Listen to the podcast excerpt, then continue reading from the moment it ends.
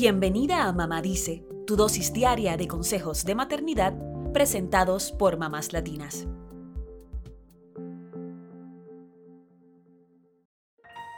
La comparación es el ladrón de la alegría, dice la famosa frase del expresidente de Estados Unidos, Theodore Roosevelt.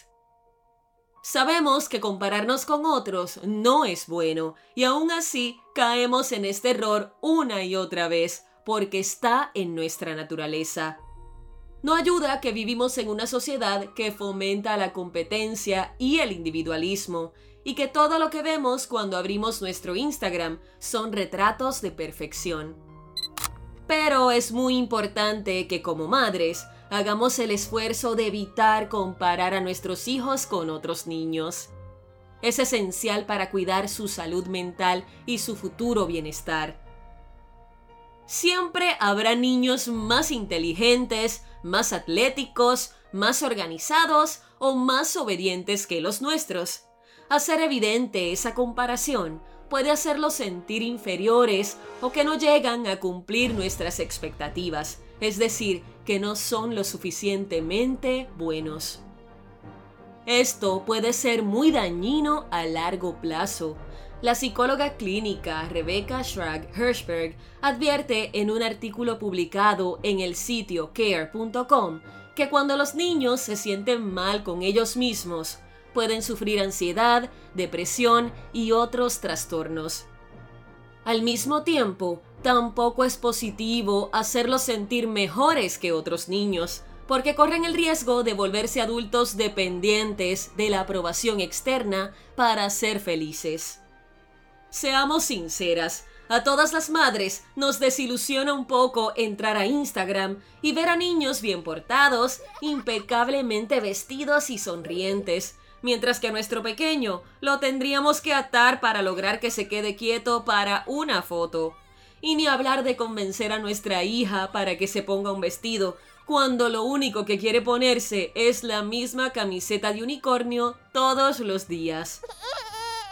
Pero hazme el favor de repetir conmigo, lo que vemos en las redes no es la realidad. Lo que vemos en las redes no es la realidad. La mayoría de la gente solo muestra una realidad que ellos mismos crean para las cámaras, pero que no viven necesariamente. Ten mucho cuidado de no enseñarles a tus hijos a compararse con otros que ven en las redes o a tratar de alcanzar una meta de perfección imposible. Otra comparación clásica, las calificaciones escolares. Es normal que te sientas preocupada porque a tu niño le cuesta entender las asignaciones o concentrarse en la escuela, pero no compares su desempeño con el de otros.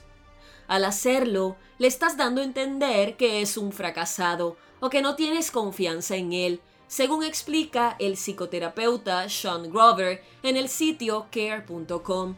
El resultado probable es que termine haciendo lo opuesto de lo que esperas que haga. Investigando sobre este tema, encontramos un experimento muy interesante realizado en la Universidad de Brigham Young hace algunos años.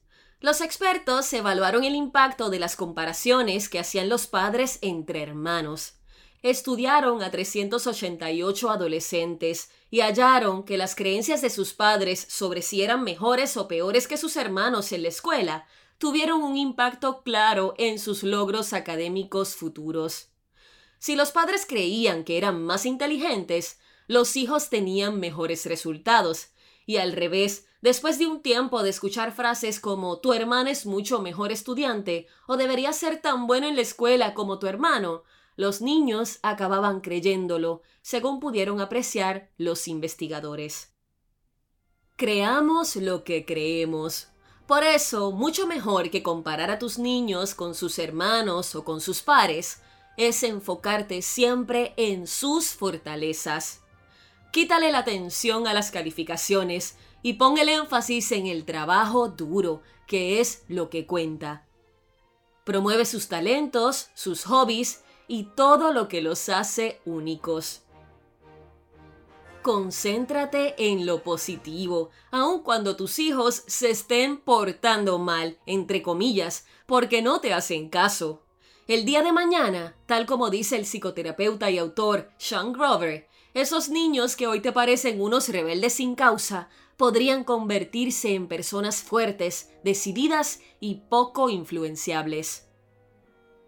Un gran ejercicio que proponen los científicos Shizem Gurel y Eddie Brommelman en la revista Scientific American es hacer comparaciones temporales en lugar de comparaciones sociales.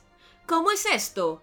En vez de comparar a tus hijos con otros niños, compáralos con sus versiones pasadas para que vean todo lo que han progresado.